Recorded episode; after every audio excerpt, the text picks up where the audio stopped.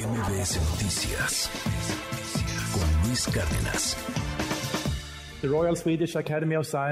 La Real Academia de las Ciencias de Suecia decidió esta mañana otorgar el Premio Nobel 2022 de Química, en partes iguales, a Caroline Bertozzi de la Universidad de Stanford de California en Estados Unidos, Morten Meldal de la Universidad de Copenhagen en Dinamarca y Barry Sharpless de Script Research en California, Estados Unidos. Reciben el premio por sus grandes aportaciones en el campo de la química click y bioortogonal.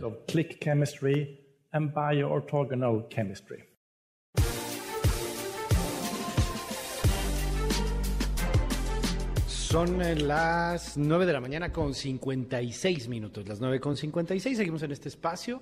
Gracias por los comentarios que nos está haciendo llegar en el WhatsApp. Ya lo sabe, 5571 131337. Oiga, eh, rápidamente, pues el Nobel, Nobel de Química.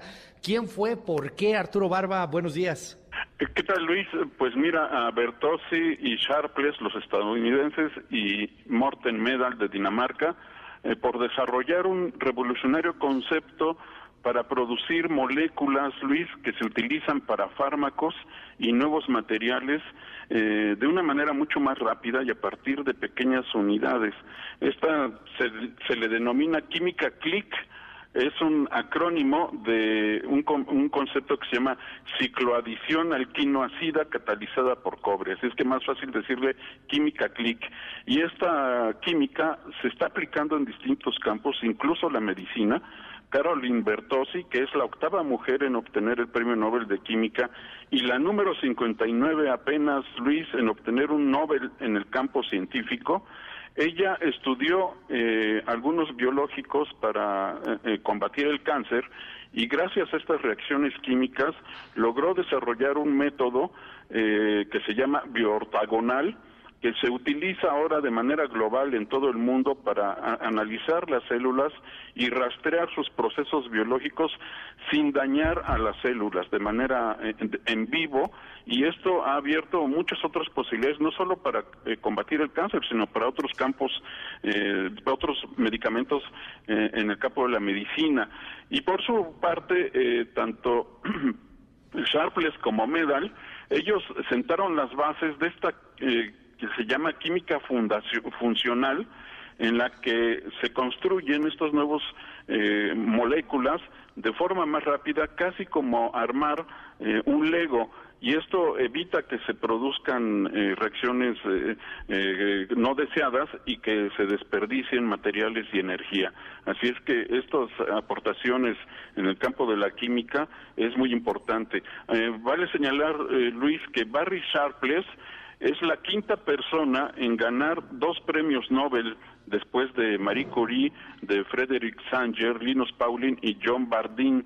Eh, Barry Sharpless obtuvo el premio Nobel de Química también en 2001.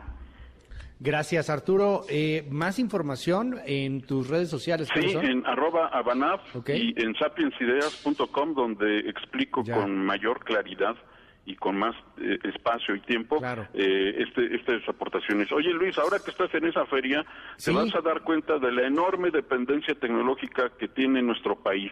Eh, trata de investigar a ver si hay algún alguna maquinaria hecha por alguna empresa mexicana y te vas a dar cuenta que prácticamente todas son extranjeras. Tienes toda la razón, o sea, la mayor parte son extranjeras y digo qué bueno porque sí de toda una inversión, empleas muchas cosas, pero sí es cierto, o sea, falta mucho también el tema de industria mexicana. Hay por aquí un par que, están entrando, pero son eh, todavía empiezan a ser eh, empresas en formación o, inversiones en formación, eh, no no son todavía las grandes empresas y tenemos talento, tenemos una cantidad importante de jóvenes aquí en Guanajuato, por ejemplo, que entran al tema de la robótica, que estudian estos asuntos que les interesan mucho, que son buenazos en ingeniería y por desgracia pues terminan muchos de ellos pues siendo, siendo talento al final de cuentas en otros países. Pero pues es buen punto, ¿eh? Ahorita vamos a subir cosas al TikTok, Arturo. Perfecto, Luis.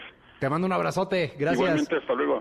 MBS Noticias con Luis Cárdenas.